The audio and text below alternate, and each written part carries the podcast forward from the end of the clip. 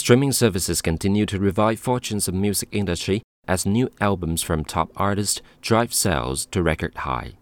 The popularity of Ed Sheeran and his latest album Divide helped drive the 58% increase in streaming revenue for Warner Music, putting it on track to make more than 1.3 billion US dollars from digital services including Spotify and Apple Music this year.